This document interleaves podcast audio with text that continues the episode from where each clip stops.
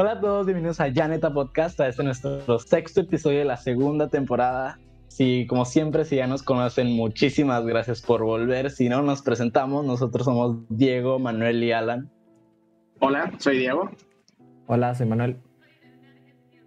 Y yo soy Alan. Y hoy con nosotros tenemos una invitada muy especial, nuestra amiga Abigail.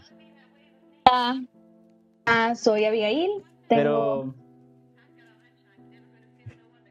no, sí, adelante. Gracias. Preséntate, preséntate, preséntate. Muchas gracias. Eh, soy estudiante de Derecho.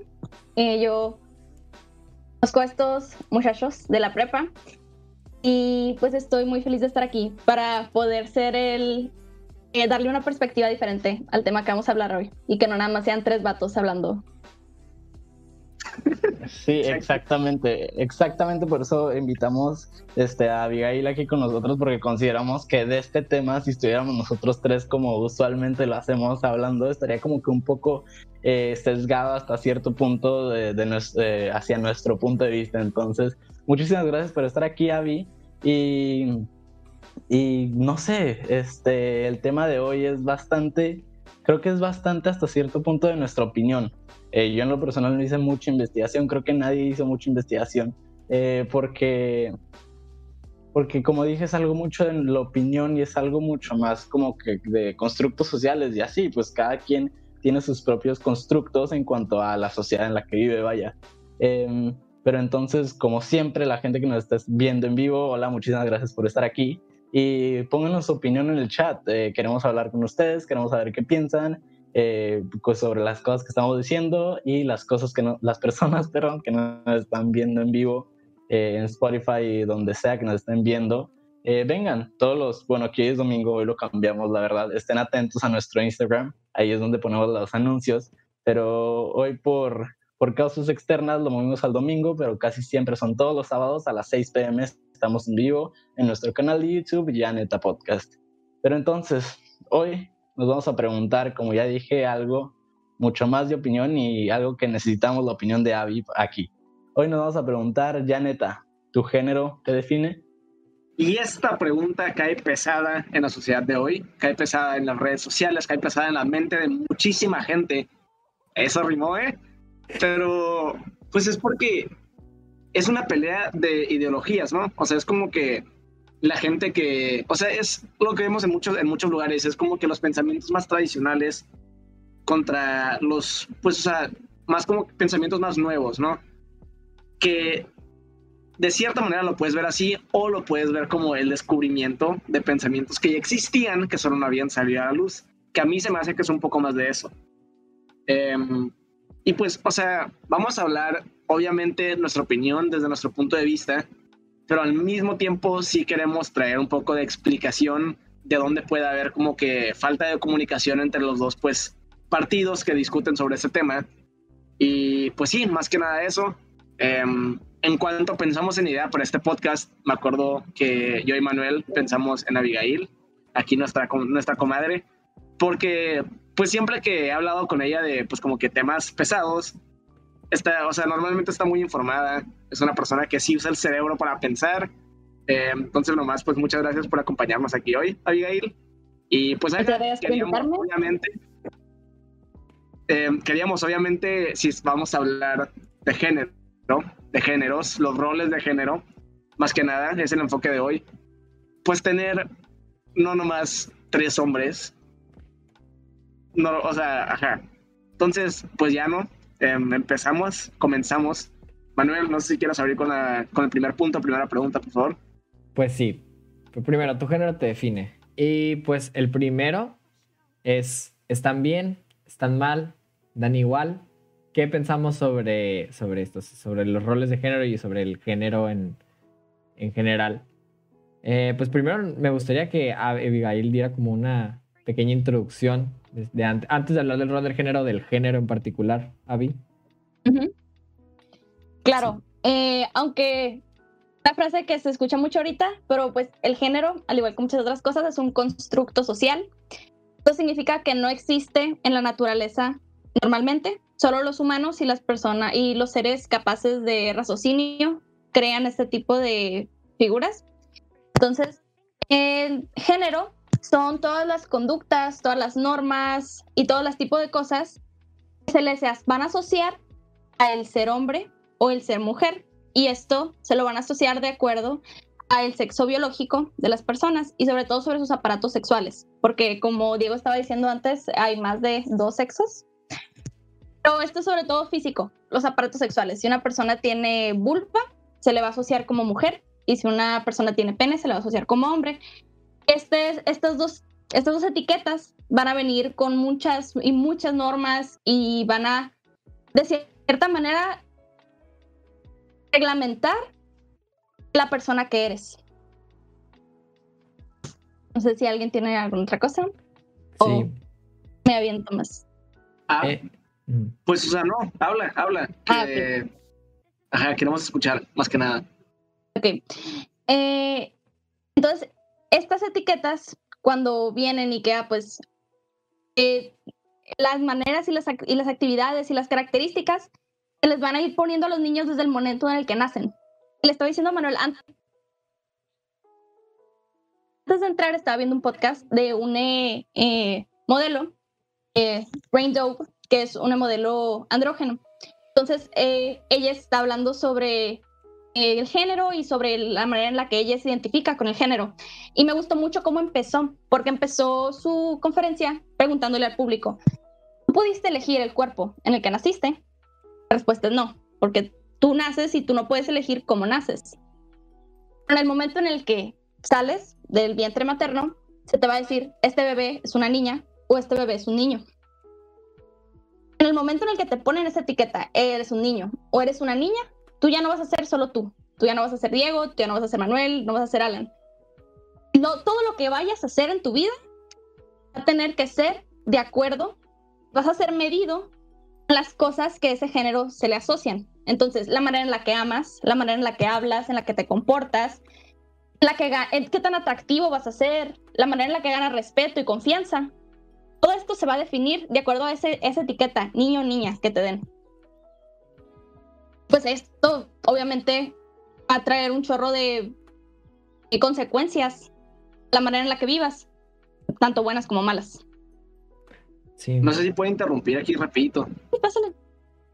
Ah, em, y de hecho, o sea, esto se ve mucho aquí en México también, que es como que al momento en el que alguien, o sea, como que, no sé, una de tus compas o lo que sea, hace algo como que, que no se ve muy masculino, por decirlo así. Es como que directamente, directamente la de, ah, eres puto. Ah, qué puto.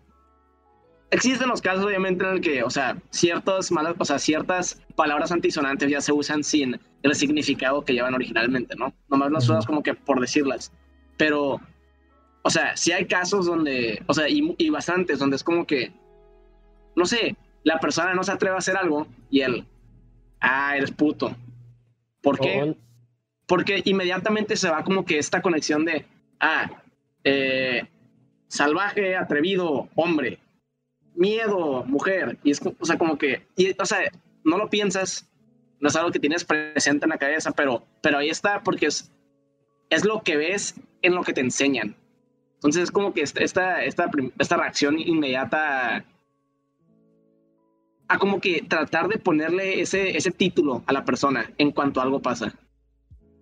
O tal vez no, no esa frase que decías de que, ah, tú eres puto, o sea, que sí se usa por, por lo menos, o sea, creo que los, no sé, con mis amigos sí la usamos, o sea, nosotros la usamos bastante, pero, pero tan sencillo como, no sé, cuando el abuelo le dice al, al nieto de que ah, no, seas niña o, algo así, o sea, algo más y es mucho más representativo de este rol de género que, no sé, el abuelo que viene de, la tradición desde los años 1930, eh, digamos, algo así, y, o 1940, no sé, soy malo con las matemáticas en estos momentos, pero bueno, eh, a ver, digamos que es un abuelo que ha vivido muchos años pero entonces, este, este abuelo está viendo a su nieto llorar porque se cayó y lo que sea le dice, no seas niña, así, ni siquiera, ni siquiera lo dice sin pensar, es simplemente como que estás llorando, no seas niña. Y son estos roles que, que, como dijo Abigail, son constructos sociales que han venido desde,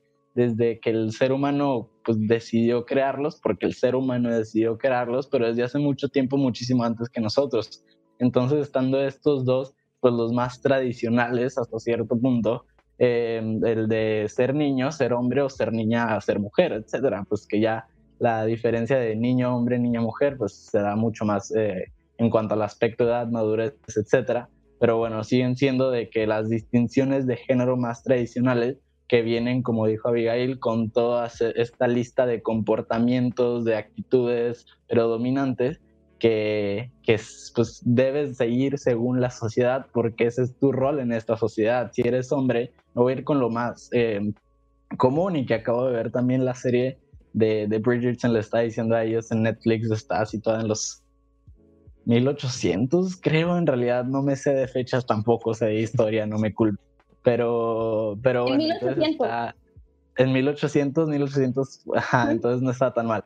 Pero entonces es esta época donde las mujeres, de, los vestidos, las galas, los vestidos súper, eh, pues no exóticos, pero como abombados, eh, las galas, los, los duelos, todo esto. Bueno, que los duelos ya en ese momento eran ilegales, en la serie por lo menos. Pero bueno, eh, donde las mujeres, el trama principal, pues se desarrolla a partir de este este constructo social donde las mujeres simplemente al llegar a una edad se tienen que casar, tienen que tener hijos, tienen que cuidar la casa, mantener esos hijos y asegurarse de todo esto. Este, y los hombres tienen que conseguir una esposa, embarazarla y encargarse de hacer dinero, el trabajo y todo esto. Entonces, este, aquí es donde se puede ver muy claramente los roles que el ser humano desde los 1800 leí antes le han dado a lo que es la mujer y el hombre. Em, pero hoy en día, pues hemos cambiado. Creo que hemos, nos hemos, hemos evolucionado y madurado socialmente de una manera eh, bastante aceptable. Pero quiero saber qué piensan ustedes sobre estos eh, roles tan tradicionales y también de esta evolución a la que hemos llegado. Yo creo, Alan, ahorita que, que has dicho nos hemos cambiado, yo creo que no hemos cambiado, yo creo que nos hemos adaptado de una manera muy extraña al ser muy convenencieros en lo que aceptamos que, o sea, de los roles de género que, que simplemente o benefician a una parte y como benefician una parte, pues obviamente a otra parte la dejas abajo.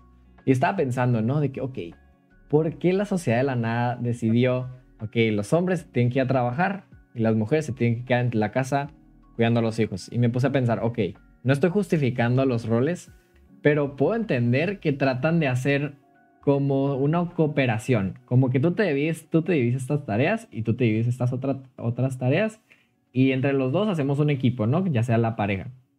Y me puse a pensar, dije, bueno, o sea, por ejemplo, para mí es un caso muy específico porque, por ejemplo, yo en la primaria me acuerdo que mi maestra me decía, ah, pues de seguro en tu casa, tu mamá se queda en la casa y tu papá pues se va a trabajar. Y yo, ¿eh?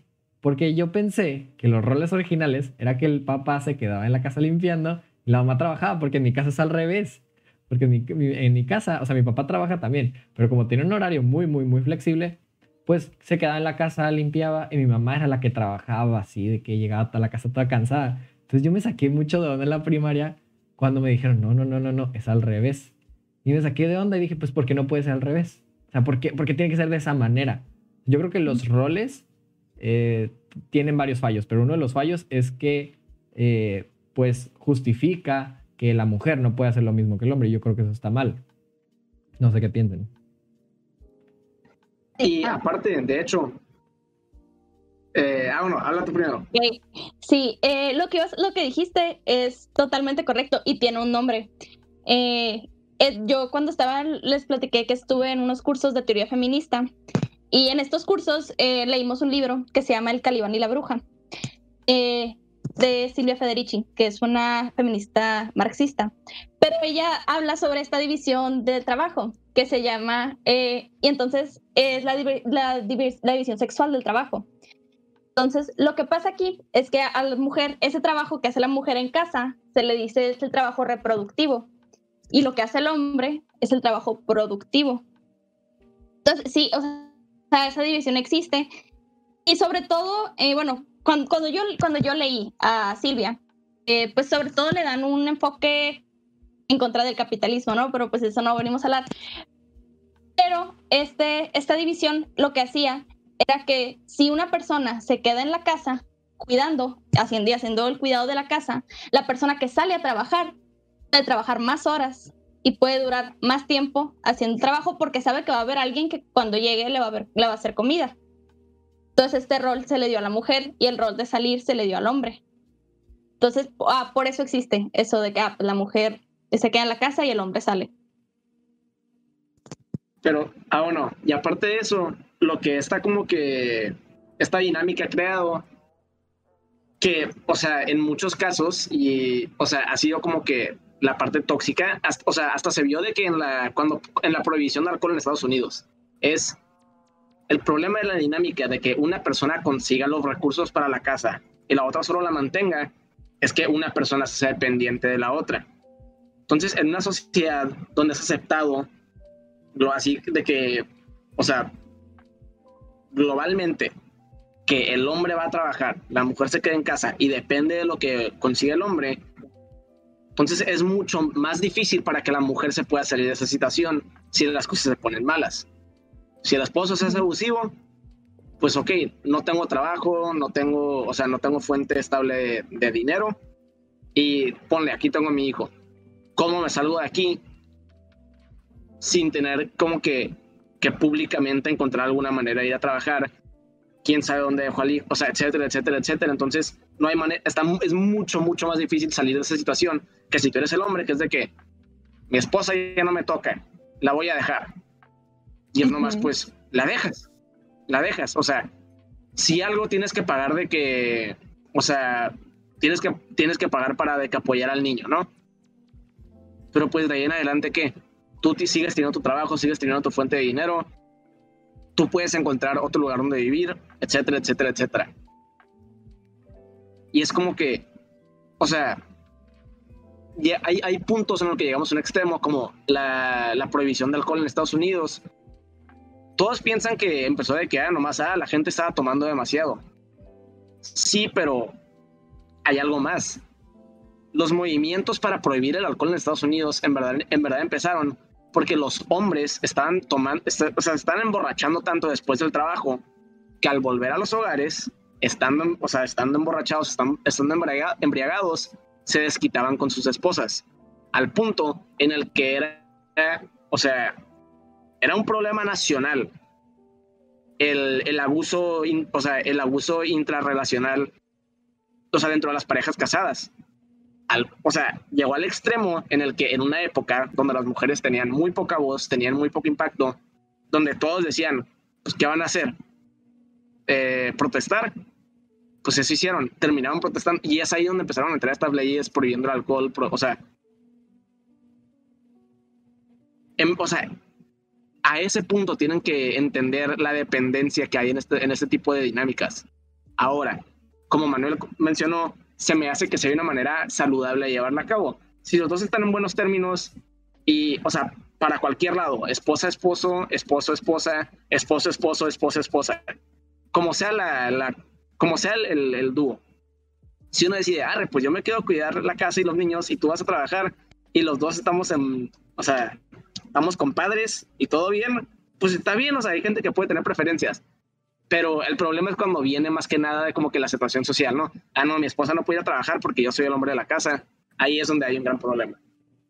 Sí, y luego, sobre todo, esta, lo que dijiste está súper bien sobre la, como que este tipo, este tipo de cosas hace que la mujer se encuentre en una, como una situación de dependencia total. Y es algo que iba a decir, como son ciertos adjetivos de que el trabajo productivo, que es el que hace el hombre, les da eh, libertad económica, cultural y social.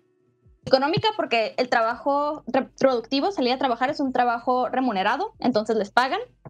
Cultural porque salir y pueden, no sé, hacer, pueden escalar en la, pirámide social y pueden tener más relaciones y, hacer más amigos y darle, hacer como una cierta, son visibles, es, es, visible.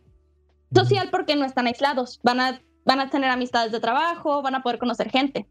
Y el trabajo reproductivo es lo contrario, que eso es lo que hace tan dependiente a la mujer. Un trabajo reproductivo que es ser ama de casa, que es pues lo que se supone que es socialmente aceptado. Y aunque ya hemos cambiado muchas cosas, en la mayoría de los hogares, sobre todo en México, sigue siendo la mujer que se queda como ama de casa y el esposo, el padre, que sale a trabajar. Entonces, la mujer, eh, primero, económicamente, el trabajo doméstico es un trabajo no remunerado. Eso también es importante, eh, por eso también para el sistema en el que vivimos es importante que haya un trabajo reproductivo, que no le están pagando a la persona que se queda y, pero si les, y, y, entonces va a crear todo, esta, todo este trabajo. Es un trabajo que no tiene horarios, no tiene fin, no tiene vacaciones. Va a seguir dándole y dándole y dándole y va a permitir que este sistema siga, siga funcionando porque no le están pagando. Después, culturalmente, estar en casa, ser una ama de casa es un trabajo invisible. Nadie te ve, es un trabajo privado, a diferencia de salir a trabajar a alguna parte. Y es un trabajo aislante, o sea, no vas a tener, no vas a hacer amigos trabajando en tu casa. No, no tienes compañeros de trabajo.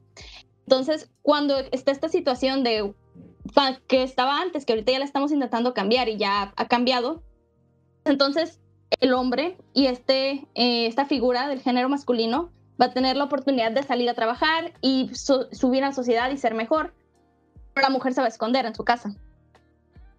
Entonces, es más fácil que sea, eh, que se le dé violencia y es más fácil que caigan todas estas problemáticas que tenemos. Y todo esto porque son cosas y es, todo esto viene parte del género. Entonces, por eso eh, se me hace a mí que la manera en la que vemos el género actualmente y se ha visto en, en esta sociedad está mal, porque produce y crea este tipo de situaciones en la que tanto la mujer como el hombre, también no sé si lo podemos, vamos a ver más adelante, en consecuencias negativas y los afecta de manera muy, muy mal. De hecho, ahorita, Abigail, que estabas hablando sobre cómo el género afecta a, tu largo plazo, me encontré con un, con un caso que voy a resumir muy, muy, muy, muy, muy. Entonces, lo que hacía este caso es que había un niño, un bebé nació y por una falla quirúrgica, etcétera, le tuvieron que remover eh, su pene. Entonces eh, lo llevaron con un psicólogo médico así como que experimental y este tipo dijo, no, ¿saben qué? Lo van a tener que educar como niña porque nunca vas a poder ser un hombre, un hombre fuerte con músculos y, bigote. Entonces los papás dijeron, bueno, pues va, o sea, lo, lo creamos como, como niña. Y lo empezaron a crear como niña, pero siempre se veía muy incómodo y decía, no, no, no, yo soy hombre, yo soy hombre, yo soy hombre. Y pues, o sea, fue muy corta edad, o sea, no, no fue como que a los 12 años le empezaron a decir que era niña, o sea, le empezaron a decir que era niña desde muy, muy, muy pequeña edad. Entonces esta niña literalmente fue, fue todo un infierno su infancia y su adolescencia porque simplemente adentro de ella pensaba que era un hombre, pero toda la sociedad le decía que era mujer y le dan vestidos, etc. Entonces, ahorita Abby, que dijiste sobre abolish genders, como abolir el género, eh, pues se me hizo una idea interesante porque tal vez con esta idea podemos hacer que niñas o niños o niñas no crezcan así, pero no sé qué ustedes opinen de esta medida radical que vemos de la otra parte. Pues de hecho, o sea, voy a hablar de, no me acuerdo dónde, no me acuerdo en qué red social, pero vi como que una serie, o sea, no serie de que producida nomás, o sea, gente grabando su vida, que era un par de papás que estaban criando a sus niños con cero mención de género y de roles de género. O sea, era nomás de que, pues, o sea, se despiertan, que quieren desayunar, vamos a hacer algo que les gusta, no sé, Navidad, que quieren pedir. No, no les mencionaron absolutamente nada sobre, hey, no te quieres meter al equipo de fútbol, al niño y a la niña, hey, vamos a meternos a... O sea, era nomás lo que quisieran, completamente. Pues resulta que cuando no les dices así como que en palabritas bonitas que no se dan cuenta a los niños qué les tiene que gustar, pues a la hermana del niño terminaba diciendo, hey, yo quiero, o sea, yo me puedo poner, o sea, yo me puedo vestir como mi hermano. Y, la niña se vestía como el hermano. Y luego el niño em, terminaba jugando con las muñecas de la, de la, hermana, muñecas que ella solita, o sea, es como que se empezaban a ver estas cositas que era como que, pues, o sea, sí, la niña pide cosas de niña, pero pues también es como que si no se lo mencionas, ella no ve absolutamente nada malo en ponerse shorts y una polo, porque para ella es ropa. Si no le mencionas que es ropa de niño, Sí, se está poniendo unos shorts de un Apolo porque se quiere ver como su hermano grande, porque se ve cool. Y el, y el hermano nomás, pues, está jugando con juguetes que son personitas, no le importa si parecen mujeres o hombres o lo que sea, nomás son juguetes. Y es algo que como que a la gente le cuesta aceptar. Es como que, ah, no, pues es que naturalmente las niñas juegan con muñecas y los niños juegan fútbol americano. Pues resulta ser que cuando lo dejas pasar sin, o sea, sin factores externos que afecten como piensen, resulta ser que no. Resulta ser que a los niños les valen madres los, los, las, las prenociones que, que concebimos como sociedad, como adultos, como personas que, que ya tenemos límites dentro de qué es ser hombre, qué es ser mujer, o sea, qué te define, si tu género te define, buen título, em, pues cosas así, ¿no? Entonces, o sea, a mí, o sea, abolir el género, o sea, se me hace que, o sea, puede ser una solución, pero al mismo tiempo no importa, porque, o sea, abolirlo, o sea, no sé si es la palabra correcta, bueno, deshacerse del, del, del género, o sea, no afecta en nada, sino más aceptamos el hecho de que tu género no importa. O sea, no tienes que deshacer algo si aún así, o sea, puede ser lo que tú quieres ser. Si lo hacen o no, o sea, si el género. Como Barbie. ¿Dónde? Como Barbie. Que ella puede ser lo que quiera Eh, Manuel. Creo que Diego se trabó.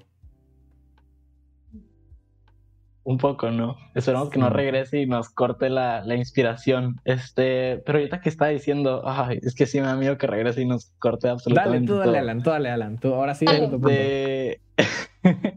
pero ajá, esto que está diciendo de que, no sé, tal vez, no sé, es que siento que o sea, entiendo muchísimo el punto que, que nos, nos, quiere transmitir Diego, porque en realidad no importa, o sea, tú literalmente, tú sé lo que quieras, ah, ya regresa con nosotros, la Diego, ahorita continúas, de que tú sé lo que quieras hacer, sin embargo, creo que con el simple hecho de que existan los géneros, como que ya existe una casilla, como que a la que, como que te quieres inclinar o como que tus conductas predominantes están relacionadas a esa casilla. O sea, entiendo completamente lo que dice Diego, pero el hecho de que yo creo que sí como que destruir absolutamente toda noción de que algún género existe y simplemente decir, eres un ser humano, así como los papás de los de estos niños estaban diciendo, de que tú eres un ser humano y puedes hacer absolutamente todo lo que está en este mundo. Este, porque creo que si siguen existiendo los géneros, van a seguir existiendo estos encasillamientos, por más sutiles que sean, es como que vas a saber que existen y como que te puedes desarrollar, desarrollar, desarrollar, desarrollar este, alrededor de este pensamiento de que existe este género, existe este, este otro género, etcétera, etcétera.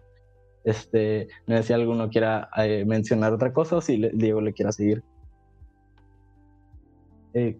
No, pues, o sea, más que nada, pues sí, o sea, de cierta manera estoy de acuerdo, pero al mismo tiempo se me hace que si no nomás nos atamos al hecho de que hay dos géneros, porque hay dos sexos, X y X, X, pues no importa. Pero pues al mismo tiempo, o sea, por eso mencioné que como que a mí de cierta manera me daría igual, porque se me hace que se puede encontrar una solución de las dos maneras. O nomás dejando que la gente sea lo que quiere ser, o que la gente no sea nada, entre comillas. O sea, nomás que no haya algo que pueda ser para que lo seas todo, si tú quieres.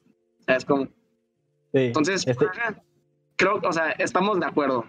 En, Sí, simplemente con diferentes palabras, pero sí. Y ahorita que estábamos mencionando, de que también lo mencionaste antes, de que, o sea, de que no es natural que el niño quiera jugar fútbol americano, es natural que la niña quiera jugar con Barbies, de que un pensamiento, pues bastante socialmente aceptado, eh, yo creo, desafortunadamente. Em, pero ajá, entonces creo que nos podríamos pasar muy bien a la pregunta y que más o menos lo hemos estado tocando un poco. Y no sé, nos podríamos ir e ir e ir con esto, pero de una manera un poco más resumida y no sé, si, Avi, me gustaría que empezaras tú de que, que, que, si creemos que los roles de género son intrínsecos al, al, sexo, o sea, de que si tú naces como un, un, ser humano con una vulva, como estamos diciendo, con un aparato reproductor femenino, este, pues ya, o sea, intrínsecamente vas a tener estas actitudes predominantes de lo que nosotros los seres humanos definimos como una niña o una mujer, o al contrario, que con un niño, un hombre, etcétera. Eh, bueno, yo pienso que no. Yo pienso que eh, al nacer en realidad estas, esta, porque estas conductas que le damos son conductas aprendidas. Todo lo que hace un, niño cuando de bebé a, grande es aprende de lo que ve. Entonces, eh, pues estas, no, yo no pienso, yo no considero que una persona porque nazca con vulva o porque nazca con pene, con algún, con el aparato reproductor masculino, va a tener conductas a lo que le asociamos, que es mujer y hombre. Todo esto, se, todo esto se aprende. Ah, algo, a lo mejor ya es como que regresándome. Es decir, eh, la, la noción que tenemos del género es una noción muy occidental, que es una, es una noción europea y cristiana. Porque si, pues, si ves, no sé, a lo mejor las culturas mesoamericanas veían el género de la misma manera en la que nosotros lo vemos. Por ejemplo, hay un grupo indígena que tenía un tercer género, que eran los Muxte. Eran personas que nacían con un aparato reproductor masculino, pero tenían, no sé, a lo mejor de cierta manera una... Eh, o sea, actuaban de una manera que no tenía que ver con lo que es ser masculino y eran considerados muxe y era su propio género. Y eran personas que eran muy apreciadas por las comunidades y muy queridas. Igual en muchas, en muchas otras eh, civilizaciones no occidentales, igual la manera que verían lo que es mujer y lo que es ser hombre, no era lo mismo a lo que tenemos ahorita. Lo, la, eh, el género y esto siempre ha ido evolucionando. Y lo que vemos es una manera muy occidental de ver de que ah, es que la mujer se queda y no sé qué. Entonces, por eso yo no considero que por tu biología vaya a, de cierta manera, decir y vaya la manera en la que vas a actuar. Porque los por comportamiento se aprenden. No son. No, es tanto por instinto. Y de hecho, para agregarte aquí, pues yo soy una rata de biología. Es, o sea, es lo que estoy estudiando, es lo que me ha gustado ya por mucho tiempo. Entonces, el argumento que más odio y que más voy a odiar siempre es, bueno, son dos, pero van de la mano. O sea, uno es cuando la gente dice que, ah, no, es que esto está bien porque es lo natural. Y dos, en especial para, este, para esta pues, conversación, cuando estamos hablando de, ah, solo hay dos géneros, porque solo hay dos sexos, lo que sea, cuando dicen es biología básica, les quiero meter un zape. Gente, si ustedes solo han llevado biología en la prepa, no saben de biología lo primero que hacen en muchas universidades cuando vas a aprender biología es que te, te dicen que te olvides de tu biología de prepa porque está tan sobresimplificada que en verdad no te sirve de nada. Entonces, uno, no solo hay dos sexos. Eso, o sea, se los voy a dejar rápido. Hay más de, hay más de dos maneras en las cuales se pueden juntar las cromosomas masculinas y femeninas. Pero aparte de eso, a lo que la gente se le olvida es que las cromosomas en sí no son lo que te lo que define pues qué pasa en, o sea, si, si sales con pene o si sales con vagina o vulva. ¿Sí? ¿Sí? Ok. Entonces, lo que, lo que en verdad es, es, hay un gen en específico en la cromosoma Y que al ser activado te termina pues como que construyendo como sexo masculino. Pero todos empezamos como femeninos, todos, em, o sea, todos empiezan como que a partir del X, por eso tenemos pezones los hombres también, ¿no? Tú no, tienes, tú no tienes necesidad ni uso para tus pezones, son para lactar, pero empiezas como mujer, eventualmente se activa un gen en específico y pues obviamente es mucho más complicado que esto, pero les estoy simplificando lo, no simplificado de cierta manera. Y esto te transforma en, el sexo masculino, ¿no? Pero puedes tener XY y no se activa el gen y terminas como femenina. Puedes tener XXY y si se activa y a pesar de que tienes dos X, sales masculino. Hay muchísimas cosas que pueden pasar en la biología, muchísimas cosas que pueden pasar en el desarrollo humano, como para decir que es biología básica, por eso te voy a encapsular en sobre, o sea, dentro de un comportamiento humano como tú te desarrolles en la panza de tu mamá no es lo que define qué características vas a tener eventualmente. No es lo que define qué personalidad y qué conductas tienes que adoptar en tu vida. Odio este argumento porque es la manera más ignorante de como que encapsular algo tan complejo y algo tan, tan, o sea, es que a mí se me hace padre, se va a hacer hermoso el proceso. Y nomás, o sea, tirar toda la basura para empujar tu agenda opresiva, ¿no? Entonces, ya que terminé mi mini rant, aparte de eso, pues la, pregunta, ¿no? O sea, los roles de género son intrínsecos a los géneros en sí y al sexo. Pues no. Como mencionaste tú, Gaby, o sea, hay, ya han habido culturas que aceptan todas estas cosas, pero otro ejemplo es en una de las islas pacíficas, en Samoa, había una cultura que se, se considera, bueno, se le llama esto, es la teoría del super tío. Entonces es donde explica porque de hecho hay beneficios evolucionarios y beneficios sociales en tener personas que no se comportan como se espera de, su, de su sexo, de su, de su género, ¿no? Que es, pues, si tienes, ponle, hombres, o sea, en el sentido, bueno, si tienes machos, machos sexuales, que no se consideran hombres, que se consideran mujeres o que son homosexuales, o, o sea, que van en contra de estas como que características típicas, lo que termina pasando es que, uno, tienes a otro macho con capacidades físicas de un macho que puede llevar a cabo actividades del macho, pero aparte, por cómo se comporta y interactúa con su sociedad, actividades de lo que normalmente sería en esa sociedad, pues femeninas, ¿no? Entonces tienes a básicamente otra persona que puede aportar todo lo de ambos géneros, en verdad, de ambos sexos, a esta sociedad.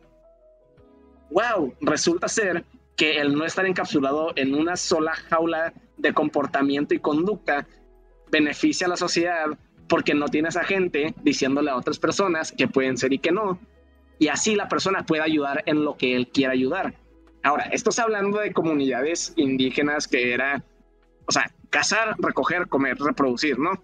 Pero ahora ponlo en un aspecto de una sociedad compleja con la que vivimos ahorita, una sociedad global. ¿Qué tanto más le podemos sacar a las personas? ¿Qué tanto más podemos aprender de las personas si solo dejamos que se expresen como quieran? Que sean lo que quieran.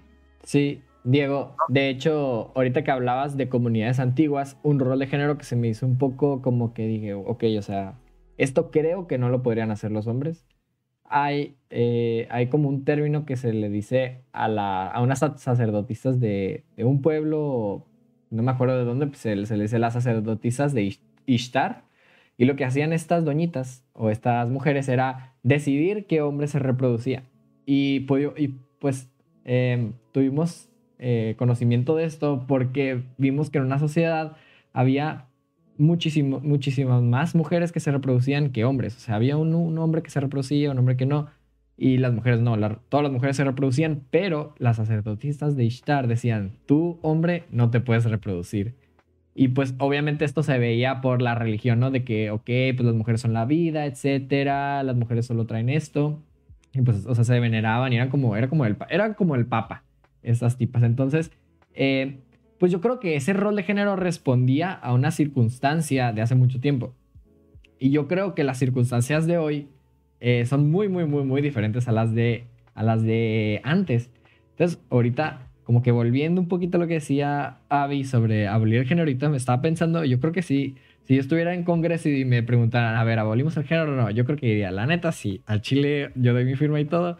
Yo creo que sería una buena, un buen método Em, y pues lo de, lo, intrínseco al género, yo creo que depende de la situación actual de la sociedad. Y creo que nuestra situación actual no deberíamos de darle un rol a ningún género.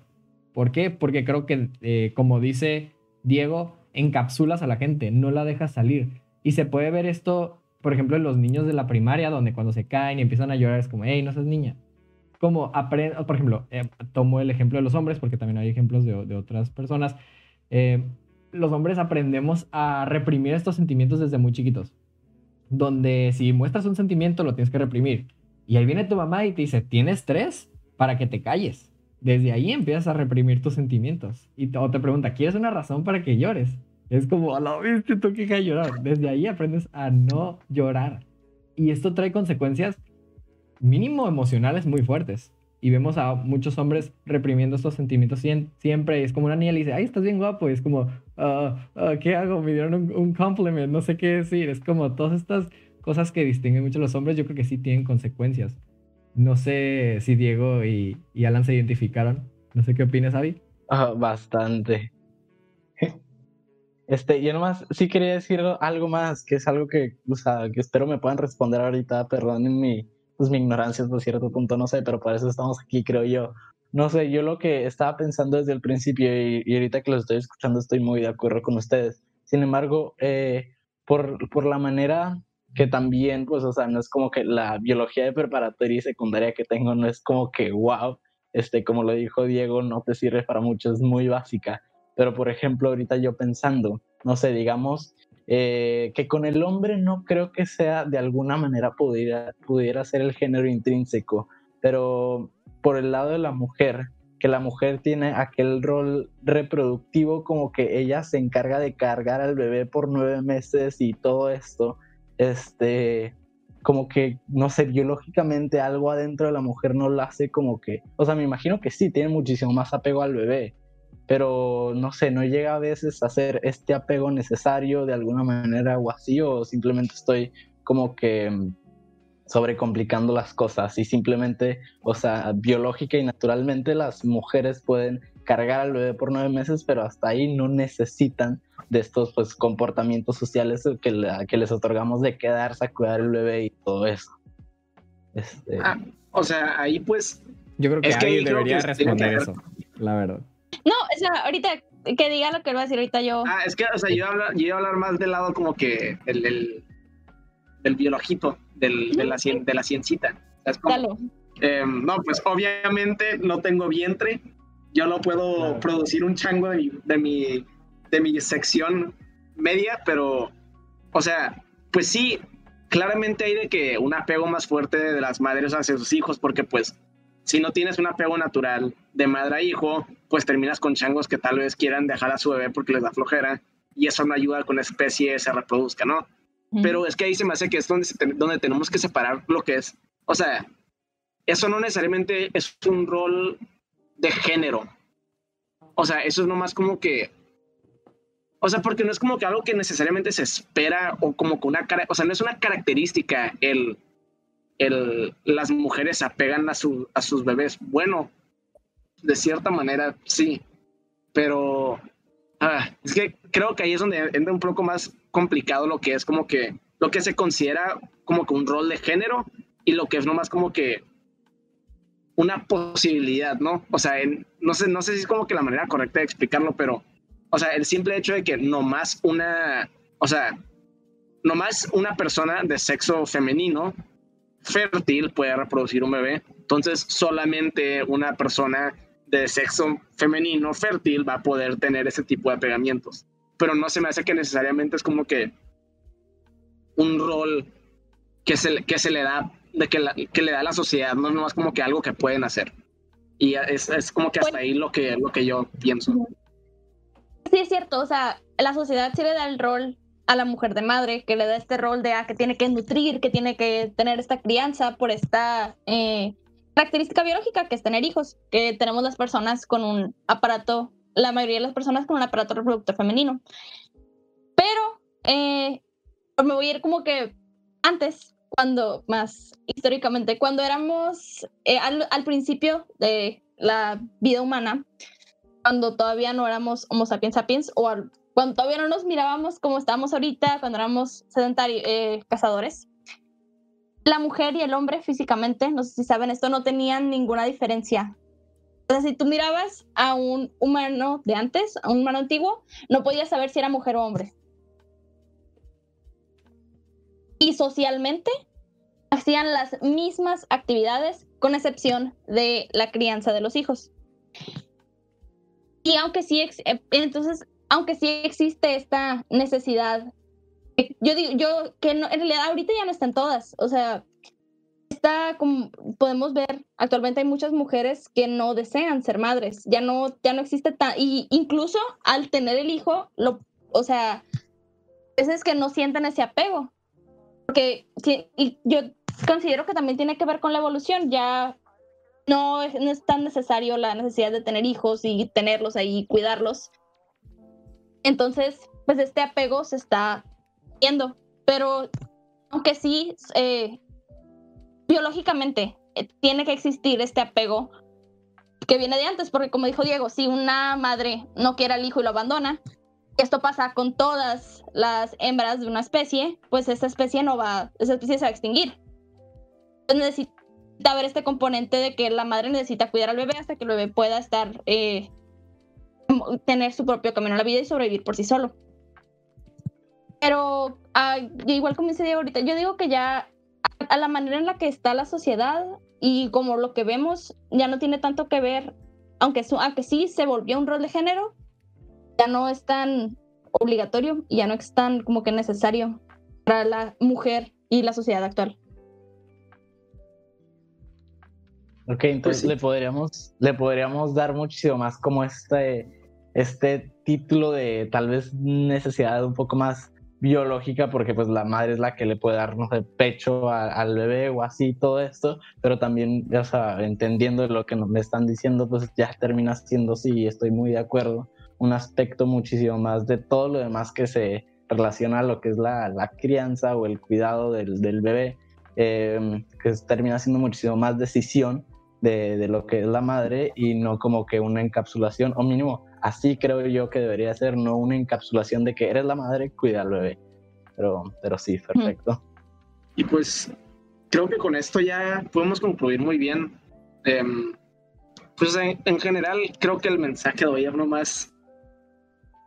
No, no, o sea, no solo porque veas algo lo tienes que aceptar, no solo porque te digan algo lo tienes que aceptar, no solo porque las demás personas piensen algo tú lo tienes que pensar eres tu propia persona, eres tu propio cerebro, eres tu propia conciencia. Usa tu individualidad para bien. No uses tu individualidad para forzar a otras personas a tener una individualidad que tal vez no sea la correcta para ellas. O sea, nomás, pues no sé, creo que, creo que mi único mensaje de hoy es intenten informarse tantito más de lo que puedan, de lo que, de lo que, de lo que están informados en el momento y siempre busquen ese poquito más para, para que en verdad puedan entender las situaciones de otras personas, porque siempre y cuando no seas esa otra persona, nunca la vas a poder entender completamente. ¿no? Pues, eso es todo lo que tengo que decir yo. Así como estábamos, voy a decir algo muy simple y tal vez muy tonto, pero creo que lo dijimos ahorita antes del podcast. Este, si por alguna razón, digamos, te, a alguien le molesta como que esta otra persona no se identifique con los roles de géneros tradicionales o así, o le gustan ciertos pronombres o, o, lo que sea, cualquier cosa. Es como que ahorita dijimos que te valga. No es el que te valga para insultar, sino es como que, y lo voy a decir con un ejemplo medio un poco estúpido, pero son decisiones. O sea, digamos, vamos una.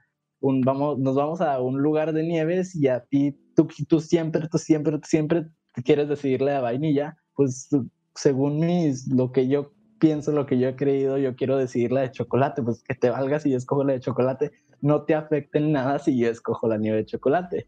Este, pero entonces, no sé, si hasta cierto punto es un ejemplo bastante estúpido, pero creo yo que mientras no nos afecte directamente físico o psicológico, pues, psicológicamente hay que estar muchísimo más abiertos a todas estas posibilidades porque pues como dijimos ahorita hace rato, cada quien puede ser lo que quiera hacer, vaya.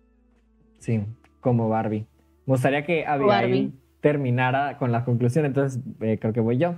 Me voy a abrir un poquito y pues yo en mi, a mí en mi burbujita, siempre me ha complicado mucho la idea del género y del, y el rol del género, porque definitivamente desde chiquito tengo algunas cosas que se lo atribuimos al, al rol femenino, o sea, mis amigos me dicen como que, ah, es que tú eres como que un poquito femenino, así como que muy sentimental, etcétera, etcétera. Al punto de que una vez de que mi familia pensaba que era, que era gay y pues obviamente fue como, no, no soy gay, solo soy Manuel y quiero ser como Barbie, quiero ser como quiero ser y ya. Y me encontré, y toda esta infancia, eh, adolescencia me llevó a buscar opciones, a buscar respuestas de por qué me siento mal. O sea, si yo, si yo quiero llorar después de una competencia, pues yo quiero llorar, o sea, no quiero que me anden diciendo, no seas niña, o sea, es como, yo quiero llorar, o sea, la verdad es, es, un, es un muy buen mecanismo que tengo. Y me encontré con estas, con los mejores humanos, yo creo que este planeta, unos humanos que, que yo admiro mucho, se llaman drag queens.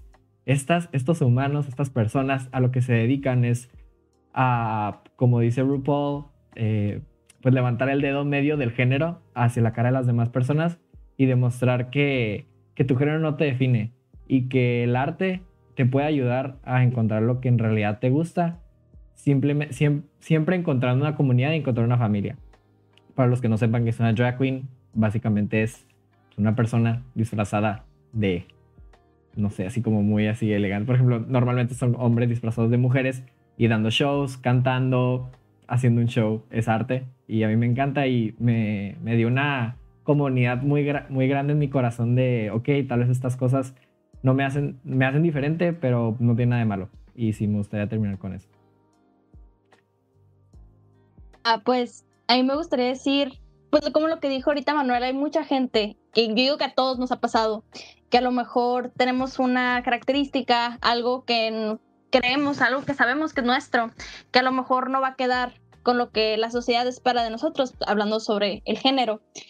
Y a nosotros, que ya estamos grandes, es muy difícil escapar de esto.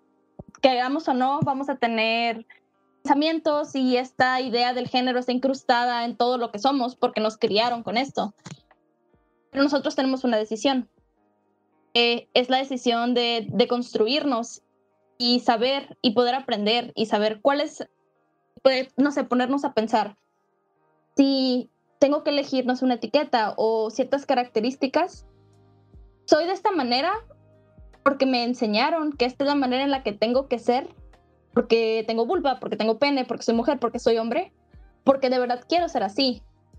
O no hago esto, o no, no me gusta hacer esto, y me alejo de este tipo de actividad, de este tipo de formas, de este tipo de valores, de este tipo de, de, cualquier otra cosa, porque es que no lo quiero en mi vida, o porque me enseñaron a que no debo tenerlo. Entonces, que sobre todo ahorita para nosotros es aprender qué, quiénes somos y, y poder intentar liberarnos de estas reglas y estas normas, estas visiones sociales que se nos dan y enseñarle a los demás que también está bien salirte de estas casillas. Muy inspirador, muy inspirador este episodio, muy bonito, me gustó mucho. Eh, pues no sé, Alan, me gustaría dar la despedida. No sé qué pienses. Sí. bueno, pues, tienes, mira. tienes mi permiso. Pues antes de llorar, me gustaría dar muchas gracias a Palma Sur. Si hay, unas, si hay unos humanos que en realidad apoyan a todos los géneros del planeta, es Palma Sur, sí señor. Y pues Palma Sur, ¿qué decirles de Palma Sur? Es un canal de YouTube donde dan música lo-fi, nos apoyan ese proyecto, nos dan música para usar ese proyecto. Ustedes pueden investigar cómo usar su música si tienen algún proyecto artístico. Muchísimas gracias Palma Sur por darnos la música siempre gratis. Si nos están escuchando en Spotify, Apple Music, Google Podcast, Amazon Podcast o en la radio de tu abuelita, no sé, por favor ven a vernos todos los sábados, excepto hoy que fue domingo, a YouTube. Y muchísimas gracias por apoyar este proyecto. Muchísimas gracias por quedarse aquí. Muchísimas gracias a todos nuestros amigos. Si tú te acabas de encontrar con este proyecto, Chécanos en nuestras, en nuestras redes sociales. Estamos en Instagram, estamos en TikTok, estamos en YouTube. Tenemos un canal de Twitch ahí que vamos a hacer un poco de gameplays. Esperen más proyectos de Yaneta Podcast. Muchísimas gracias por ver este episodio y hasta luego. Cuídense. Adiós.